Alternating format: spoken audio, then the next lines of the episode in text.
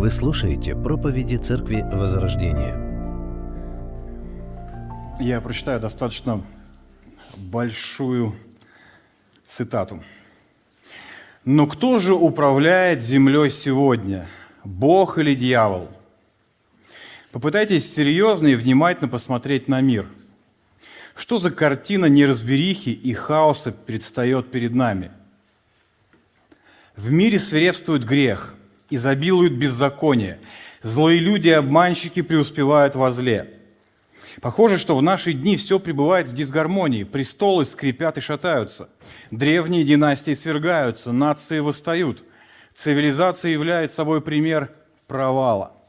Волнение, беспокойство, беззаконие изобилуют повсюду. И никто не может гарантировать, что скоро не начнется следующая Великая война. Государственные деятели находятся в замешательстве и нерешительности – Человеческие сердца издыхают от страха и ожидания бедствий, грядущих на Вселенную. Свидетельствует ли все это о том, что Бог полностью контролирует ситуацию? Давайте ограничимся религиозной сферой. После веков проповеди Евангелия люди по-прежнему презирают и отвергают Христа. И, что еще хуже всего, Его, Христа Писания, провозглашают и возвеличивают очень немногие. Из большинства современных кафедр его бесчестят и отрицают. Несмотря на безумные попытки привлечь внимание людей, церкви скорее опустошаются, чем наполняются. А что же говорить об огромной массе неверующих? В свете Писания мы вынуждены верить в то, что многие идут широким путем, который ведет к погибели, и немногие узким, ведущим в жизнь. Заявление, что христианство потерпело поражение, навевает отчаяние на многих людей. Многие люди Божьи сбиты с толку, их вера подвергается испытанию. А что же Бог? Видит ли? Слышит ли Он? Неужели Он бессилен и безразличен? Многие из тех, которые считаются лидерами христианской мысли, говорят нам, что Бог не был способен предотвратить последние ужасные войны – и что он был также не способен ее завершить.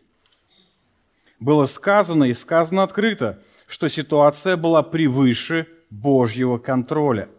Указывает ли все это на то, что Бог управляет миром? Как вы думаете, когда и кем были написаны эти слова? Все равно не знаете. Эти слова были написаны сто лет назад Артуром Пинком. Сто лет назад. Если не знать, что то, что я только что прочитал, написано сто лет назад, то складывается ощущение, что это просто какая-то новая, свежая заметка. Кто управляет нашей землей сегодня? Бог или дьявол? Какой отпечаток остается в сознании людей этого мира, которые иногда посещают евангельские богослужения?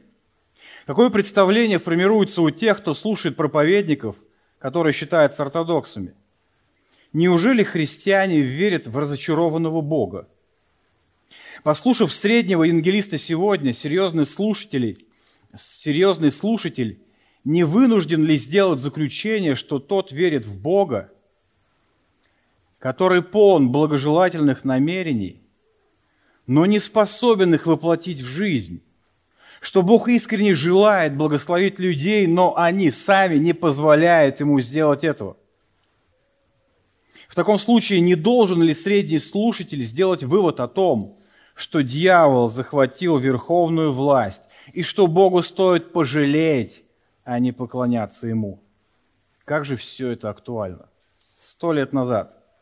И в наше время, в принципе, в общем, мы можем сказать, происходит ровным счетом то же самое – войны, конфликты, какие-то распри, разделения, опустошения, разочарования и, как следствие, совместные похороны вот этой утопической идеи создания рая на земле. Год, который мы с вами прожили, принес нам достаточно много таких неожиданностей, скажем так. Специальная военная операция, которая приблизила к нам то, что казалось таким далеким. После этого мобилизация, большой отток людей, в том числе и верующих. Помимо этого, вот эти вот взаимные претензии, разделения не только между братом и сестрой во Христе, но между родными и близкими людьми. Это то, в чем мы с вами живем. Взаимные проклятия, проклятия верующих людей, которые некоторое время назад, год назад, вместе общались, читали Библию, проповедовали и молились. У многих христиан в этот год проснулся стыд по отношению к своей стране. У многих произошла интереснейшая трансформация. Они перестали верить в Бога и начали верить всемогущего Путина. Те, кто когда-то назывались кальвинистами, то есть теми людьми, которые верят в суверенную власть Бога, неожиданно стали верить в суверенного Путина. И это именно так. Когда этим людям ты говоришь, что Бог на троне, Он продолжает царствовать, ничего не изменилось, Он как был царем, так и остался, они говорят, да это ваши все отмазки какие-то, все из-за вашего Путина происходит. Как здесь не согласиться с тем, что сто лет назад писал Артур Пинк? Кто управляет нашей землей сегодня? Бог или дьявол? То, что Бог правит преимущественно небом, обычно признается. То, что Он управляет землей, почти повсеместно отрицается. Если не прямо, то косвенно. Все больше и больше люди в своих философствованиях и теориях отодвигают Бога на задний план. Возьмем материальный мир. Отрицается не только то, что Бог сотворил все вокруг личным прямым действием – но и то, что он непосредственно управляет своим творением. Предполагается, что все живет согласно безличностным и абстрактным законам природы.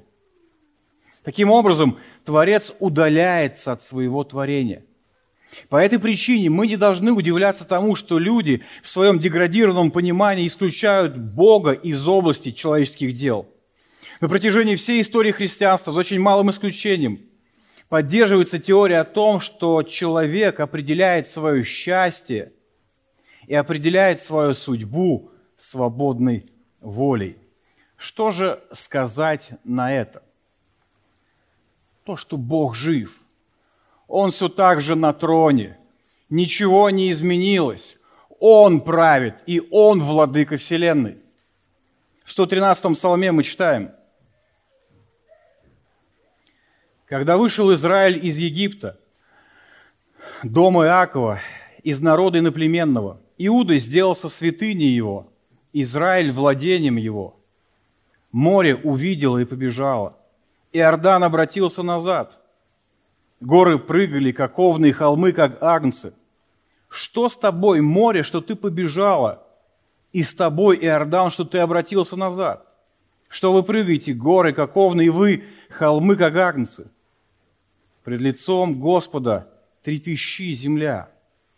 Пред лицом Бога Иакова, превращающего скалу в озеро воды и камень в источник вод. Не нам, Господи, не нам, но имени Твоему дай славу, ради милости Твоей, ради истины Твоей. Для чего язычникам говорить, где Бог их? Бог наш на небесах творит все, что хочет. А их идолы, серебро и золото, дело рук человеческих. Есть у них уста, но не говорят. Есть у них глаза, но не видят. Есть у них уши, но не слышат. Есть у них ноздри, но не обоняют. Есть у них руки, но не осязают. Есть у них ноги, но не ходят. И они не издают голоса гортанью своей. Если в твоем понимании Бог – это тот, кто правит где-то там высоко, а здесь что-то не видит, что-то не слышит, что-то не может – то есть простое определение того, кто ты такой – идолопоклонник. Идолопоклонник. Ты веришь в Бога, но это не Бог Библии. Потому что Бог Библии – тот, кто правит Вселенной. Тот, кто делает все, что Он захочет. Не что хотят ангелы, не что хотят люди, что Он захочет. И вот эту Божью власть, Божью суверенную власть мы с вами видим буквально повсюду. Если мы с вами посмотрим на Вселенную, то мы убедимся в его суверенной власти. Я задам вам несколько вопросов, чтобы вы не засыпали и принимали участие в проповеди. Скажите, кого из вас спросили, поднимите просто руку, быть Вселенной или не быть? Вот. Есть такие? Ты затекла рука тебя, Володя, да? А может быть, у кого-то спросили, какой должна быть Вселенная? Спросили у кого-то. Ну ладно, он решил, что будет, как, как она будет выглядеть, какие в этой Вселенной будут действовать законы, кого-то спрашивали. Нет таких. А почему?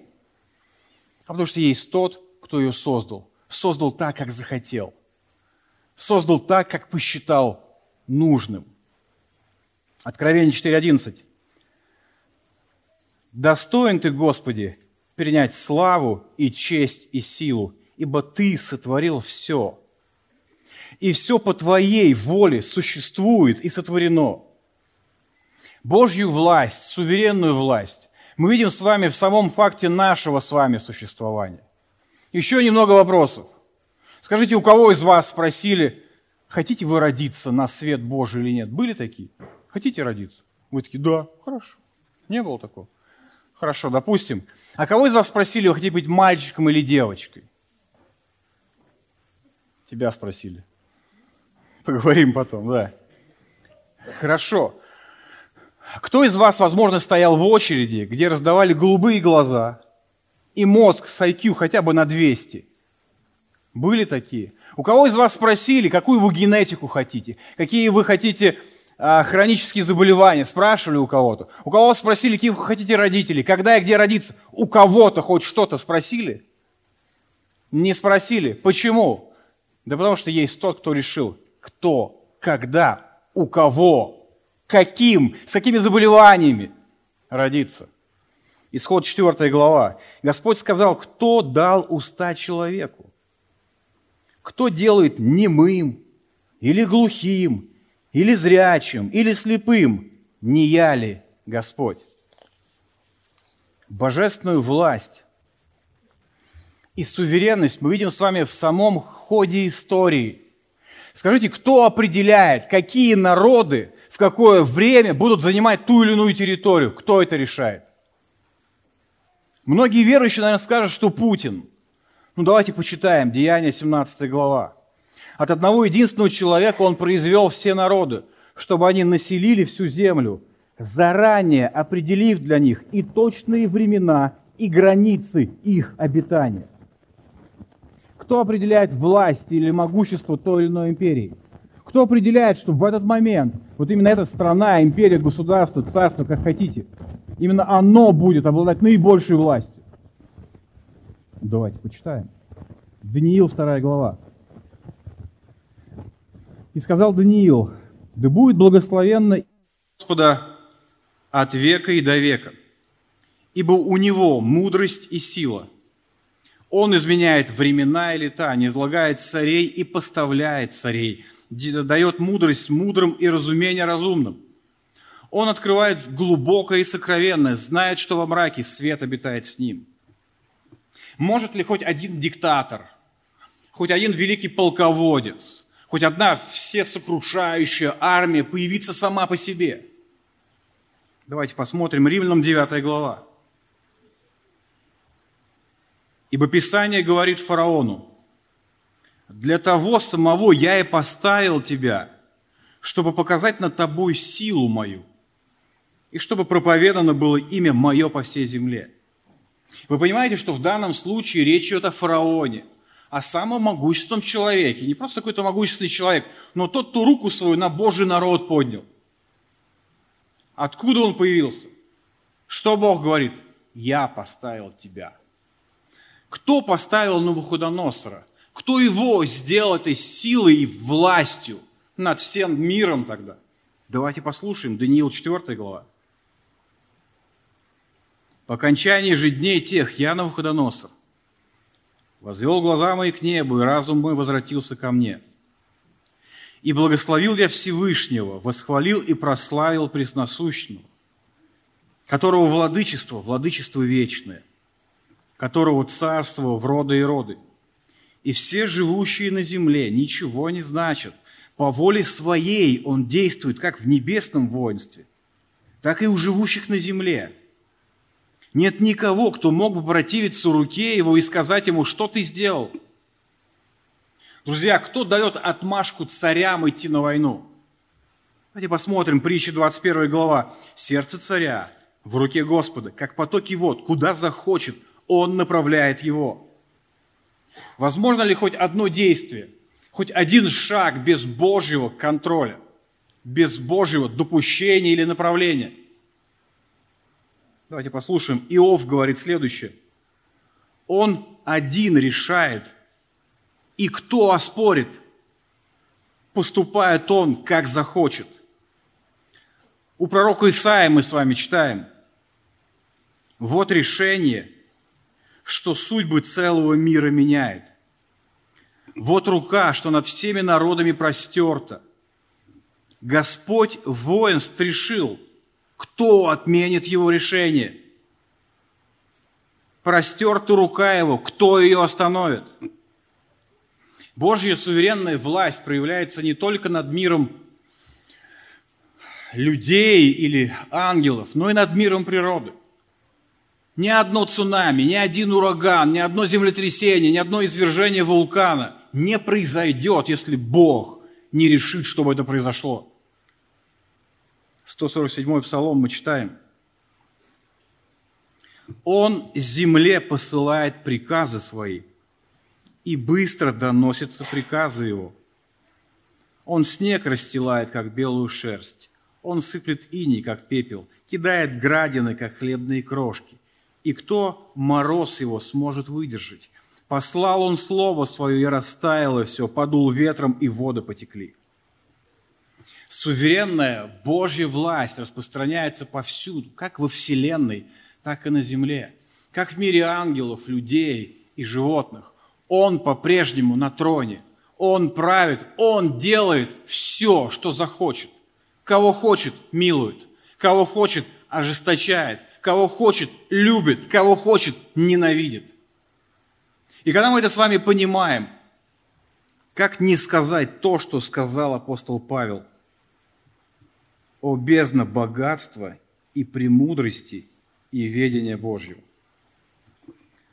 Как непостижимы судьбы Его и неисследимы пути Его – Ибо кто познал ум Господень, или кто был советником ему? Или кто дал ему наперед, чтобы он должен был воздать, ибо все из него, им и к нему, ему слава вовеки. Аминь. Без понимания суверенной Божьей власти у нас не будет с вами никогда правильного видения этого мира. Он всегда будет искаженным. И посему – каким бы ни был год, который прошел, и чтобы нам с вами не сулил тот год, который наступает, без Божьей воли, без Его контроля, мудрого и справедливого, ничего не произойдет. И это касается не только вышеперечисленного, это касается в том числе и жизни церкви. Без понимания суверенной Божьей власти у нас будет искаженное представление о церкви. У нас будет искаженное представление о целях церкви, о служении церкви и об использовании духовных даров. Как не допустить этого?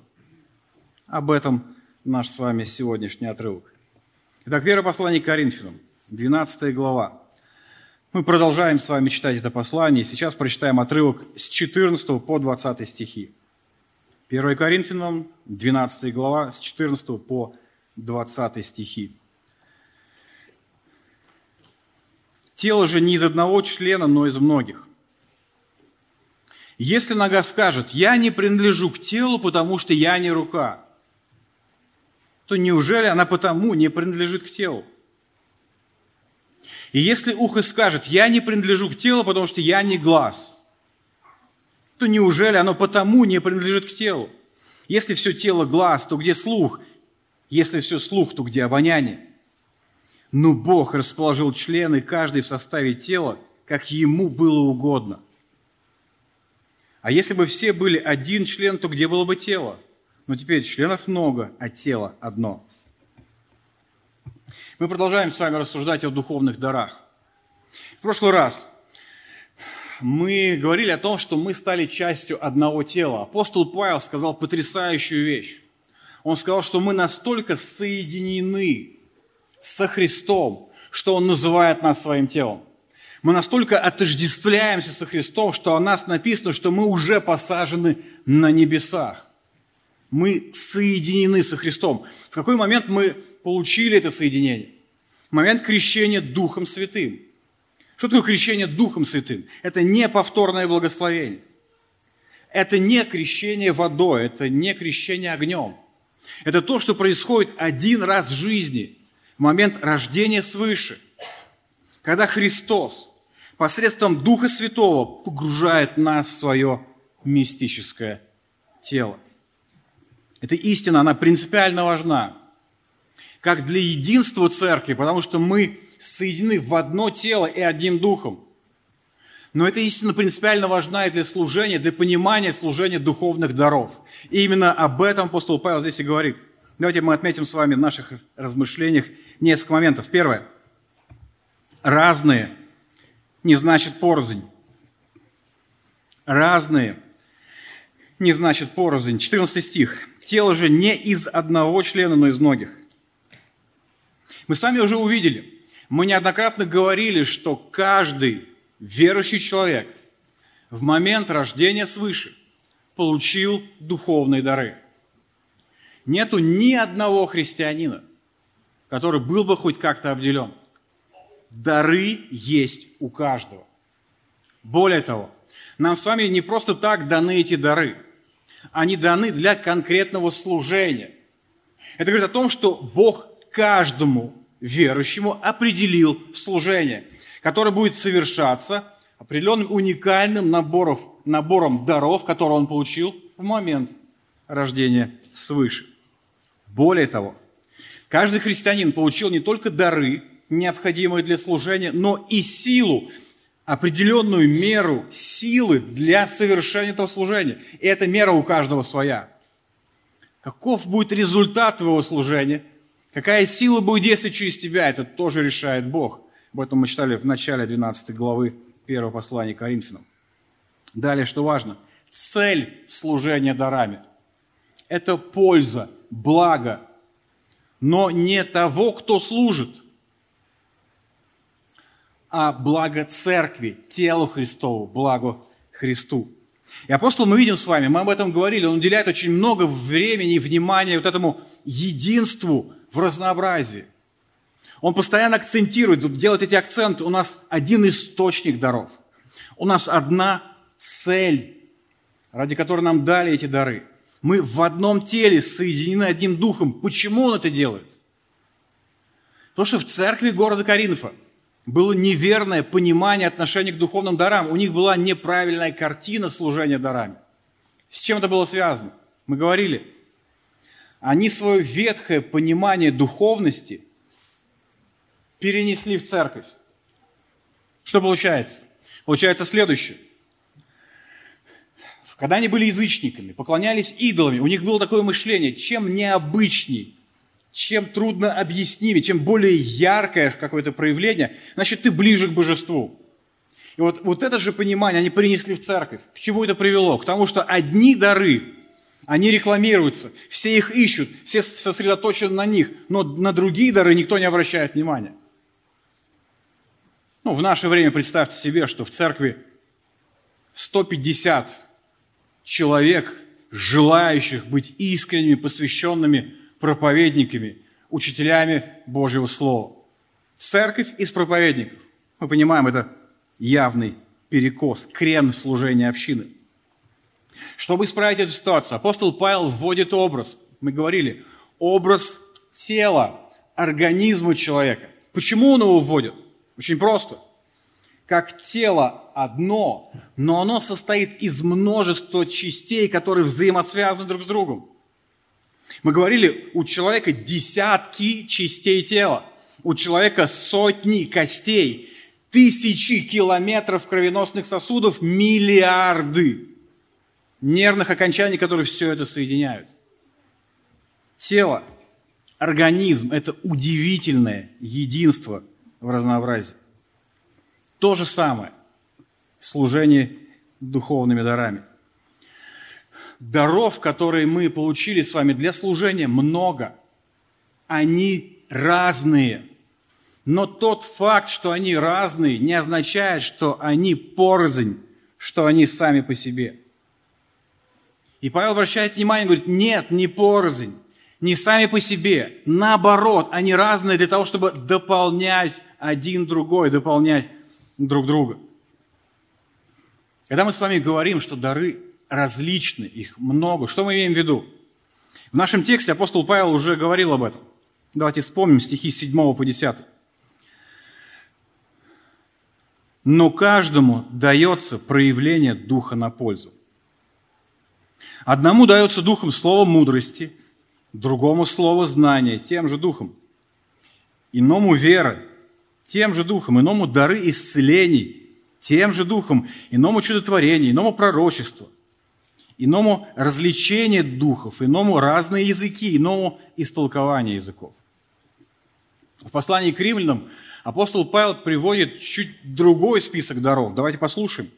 12 глава Римлянам с 6 по 8 стихи. «Разные дары получили мы от Бога по благодати Его. Тот, кто обладает пророческим даром, пусть пользуется им согласно своей вере. Тот, кто имеет дар служения другим, пусть посвятит себя этому служению – кто обладает даром наставничества, пусть посвятит себя наставничеству. Кто обладает даром приносить другим утешение, пусть утешает. Кто обладает даром делиться, пусть делает это бескорыстно. Тот, кто обладает даром руководить другими, пусть сделает это с усердием и прилежанием. Кто одарен стремлением к милосердию, пусть сделает это с радостью. Итак, разные, но не порознь. Разные, но вместе, разные, но один источник и одна цель. Что это значит в практике жизни? Это значит, что мы с вами должны и замечать, и благодарить, что очень важно, Бога за те служения, которые есть в церкви. И не только те, которые на виду, которые больше привлекают внимание, но и те, которые мало заметны. Кто-то наводит порядок в церкви. Кто-то Видите, висюлечки. Украшает зал. Делает его комфортным для нас с вами. Кто-то проводит малые группы. Лично общается с людьми, наставляет их. Кто-то пишет сценарий. Кто-то готов жертвовать материальные средства. Кто-то проповедует Евангелие людям, которые вокруг. Кто-то проповеди выкладывает. Кто-то просто готов быть рядом, просто подставить плечо и помочь, когда это нужно. Разные но не порознь. Разные, но в одном теле. Второе. Разные не значит лишние. Если нога скажет, стихи 15 и 16, «Я не принадлежу к телу, потому что я не рука», неужели она потому не принадлежит к телу?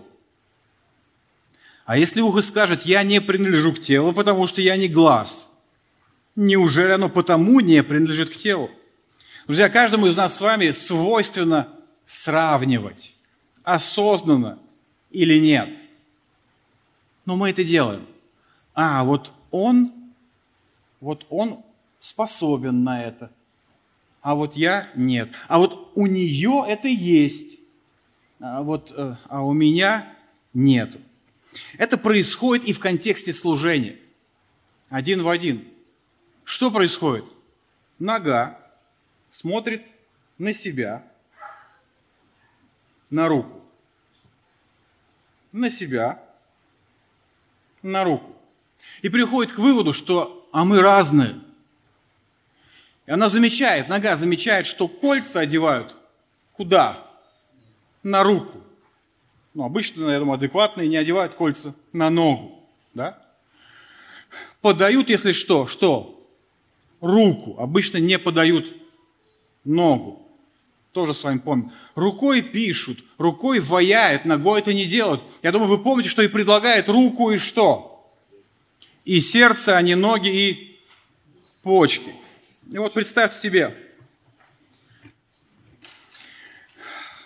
Нога смотрит на себя, на руку, на себя, на руку и приходит к выводу в результате сравнения – я не рука, А если я не рука, значит, я вообще никому не нужна. Во мне нет смысла. Просто попробуй себе это представить. Ваша нога, родненькая, взглянув на руку, по-быстрому свинтила и ушла от вас. И вы такой, а, ну, стой, алло, я не понял, я тебя не отпускал. Она такая, я не рука, я не могу так жить, я никому не нужна, я бес, бес, бесполезна. Или же ухо прислушалось, а все говорят о чем? О красоте глаз. О, что вам понравилось вашей возлюбленной? О, когда я заглянул в ее глаза, я буквально утонул в них. Ой, какой ребеночек, ой, какие у него глазки. Ой, а какой у вас цвет глаз? И ухо понимает, что никто не спрашивает, какого цвета уши.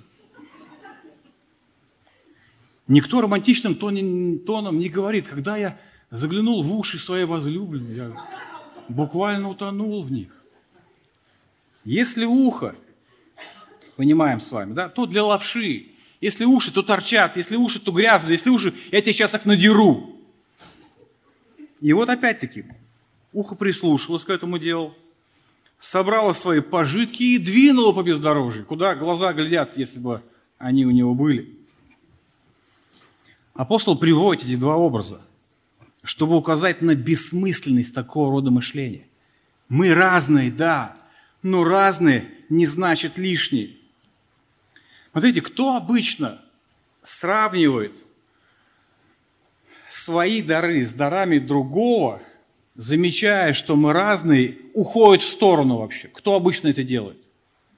Это обычно делают те люди, те верующие люди, чьи дары не такие яркие, как у того, на кого они смотрят. Так это происходит? Обычно это происходит именно так. Например, молодой человек, в чьем сердце вот пульсирует желание проповедовать истину. Он берет и читает о Чарльзе Сперджине.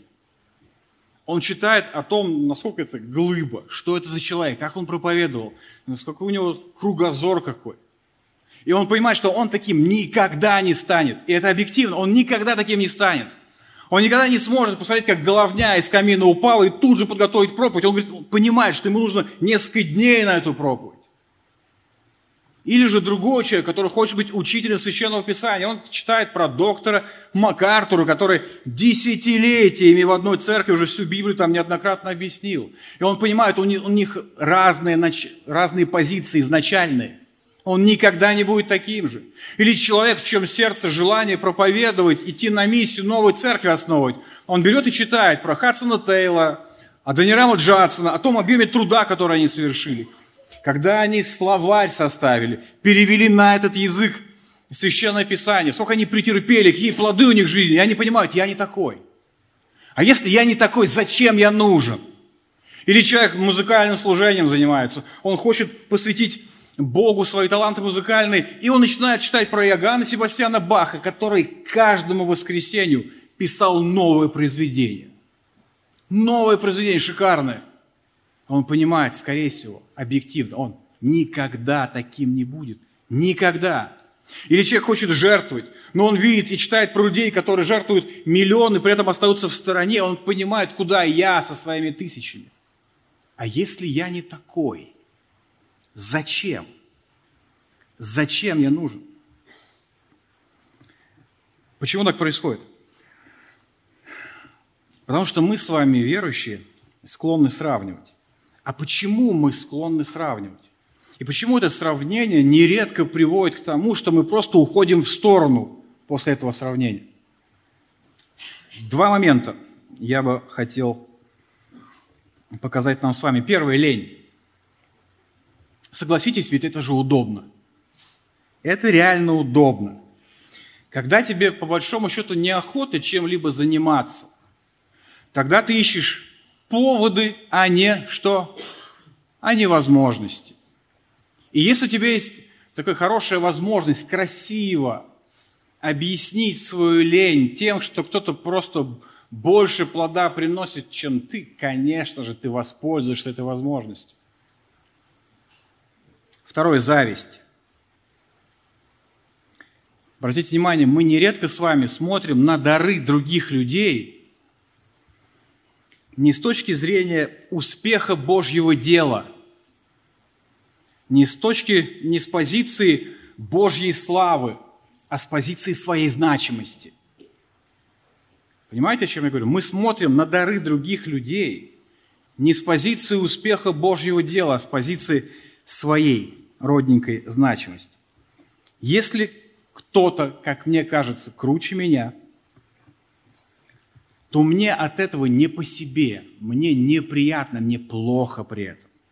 Очень показательная ситуация Давида и Саула, 1 царство, 17 глава. И Давид действовал благоразумно везде, куда не посылал его Саул, и сделал его Саул начальником над военными людьми. И это понравилось всему народу и слугам Саулову.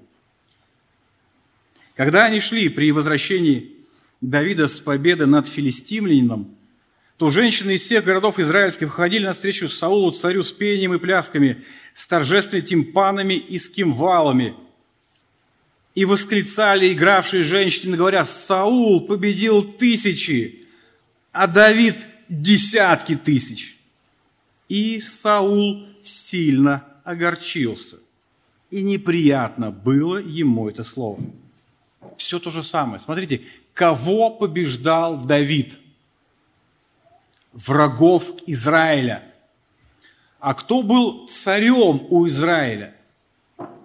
Саул, казалось бы, радуйся, но нет, зависть. Какой мне резон быть рядом с тем, кто заведомо в выигрышном положении? Я, будучи ухом, я буду всегда в тени глаз. Но это же невыносимо. Это реально невыносимо. Здесь очень важно понять, что это может выглядеть как смирение. Я никто, да кто я такой? И звать меня никак. Прах, пепел, меньше нуля, на минусе и так далее. Думаю, вы это слышали, возможно, и от себя. Дело не в этом, а дело в гордыне, которая проявляет себя в зависти и приводит к тому, что человек отстраняется от служения. Ведь вопрос не в том, что человек хочет сделать для Господа больше, у него это не получается, и он огорчается, он глубоко переживает. Нет, проблема – это наше «я». Сосредоточенность на себе, что я внутри церковного служения, я продолжаю строить свое царство. Я продолжаю строить свое царство. Посему, либо я на виду, и все мной восхищаются, либо я в стороне, и никто меня не трогает. И в том и в другом случае я сосредоточен на себе. Что должно изменить ситуацию? Третий пункт. Разные не значит самодостаточные. Разные не значит самодостаточные. Стихи с 17 по 20. Если все тело глаз, то где слух? Если все слух, то где обоняние? Но Бог расположил члены каждой в составе тела, как ему было угодно. А если бы все были один член, то где было бы тело? Но теперь членов много, а тело одно. Мы посмотрели с вами на то, что разные не значит порзы. Нет, мы разные, но часть одного тела. Мы посмотрели на то, что разные не значит лишние. И третье, последнее сегодня, мы посмотрим, что мы разные, это не значит, что мы самодостаточны. Ноге одной не прожить. И глазу, да, одному, само по себе не прожить. Почему? Да потому что Бог создал тело таким образом. Он создал организм человека так, что порзень части тела прожить не смогут. Глазу, чтобы выжить, нужны уши, чтобы услышать, по крайней мере, об опасности и увидеть ее. Эту самую руку, чтобы ее вместе с сердцем пред, пред, предложить кому-то, нужно из точки А э, перевести в точку Б. Для этого нужны ноги. Организм человека взаимозависим. Но почему этот организм такой? Потому что Бог его таким сделал. Он его так увидел, он так захотел, он сделал так, что в организме разные части тела, они взаимозависимы. Апостол Павел неоднократно доносит эту мысль в 11 стихе. Все же сие производит один и тот же дух, разделяя каждому особо, как ему угодно. Но Бог расположил члены каждой в составе тела, как ему было угодно. Итак, как Бог создал тело таким образом, что разные части зависимы друг от друга, то же самое Он сделал с духовными дарами. Почему церковь создана так, что в ней разные дары? Почему одни дары яркие, другие нет? Одни влияют на многих, другие на единиц. Почему так? Почему так, что один учитель влияет на миллионы людей, другой, сопоставимый со знанием и посвященностью, на десятки и на сотни? Кто это решил? Почему происходит так, что один миссионер высаживается на остров, и через два часа его убивают и съедают, другой приезжает через месяц, и в результате все а, живущие на этом острове обращаются ко Христу? Почему так? Потому что Бог решает. Он суверенный владыка всего. Мы не самодостаточны. Мы не сами по себе. Мы те, какими нас создал Господь. И у нас с вами те дары, которые Он определил. И апостол Павел в этом послании, в этой главе постоянно это напоминает. Кто решил, какой у тебя будет духовный дар? Ни брат, ни сват, ни пастор. Бог определил. Кто определил, какое служение ты будешь совершать, используя эти духовные дары? Не какая-то супер анкета или известный служитель. Бог определил это служение. Кто определил, какого воздействия будет твое служение? Какие силы будут действовать? Сколько людей обратится к Христу? Сколько укрепится духовно? Бог определил. Он суверенный правитель не только над Вселенной, не только над миром ангелов, не только над людьми, но и в церкви. Что это значит? Несколько моментов. К чему нас с вами должно это привести? Первое, взирая на Христа. Каким бы ни было твое служение, оно не может быть выше и более значимым, чем Христос, которому ты служишь. Когда мы с вами служим, мы должны помнить, мы служим Христу. Дальше, благодари Христа – Служение, которое ты получил, оно не могло у тебя появиться без креста, без Голгофы. Основание твоего служения – это крест. И поэтому, когда ты видишь свое служение, благодари Бога за то, что Он тебе его дал. И если Он тебе это дал благодаря жертве Христа на кресте, ты должен понимать, это самое важное, ценное и необходимое именно для тебя в твоем случае. Третье. Указывай на Христа. Нам с вами свойственно использовать служение в том числе, чтобы указывать на себя. Все равно вот эти софиты на себя перетягивать и показывать. Но мы помним, цель – благо церкви. Польза телу Христову, польза Христу. Поэтому, когда ты проповедуешь или рассказываешь людям, указывай на Христа. Когда ты жертвуешь, указывай на Христа. Последнее – будь верен Христу не своему служению, не своей церкви, Христу. Ведь именно верность и будет оценена Господом. И поэтому мы с вами понимаем, что если ты действительно верен Христу, то ты будешь верен и служению, и своей церкви. Итак, разные не значит порознь. Разные не значит лишние, а также разные не значит самодостаточные. Закончить я хотел бы словами все того же Артура Пинка. Он пишет, вот в чем состоит различие между верующим и неверующим человеком. Неверующий от мира судит обо всем, исходя из мирских стандартов. Смотрит на жизнь с точки зрения времени, чувств и своего плотского понимания – Верующий же человек всегда усматривает Бога, смотрит на все Его глазами, оценивает ценности духовными стандартами и рассматривает жизнь с точки зрения вечности. Поступая таким образом, он принимает все происходящее как из руки Божьей.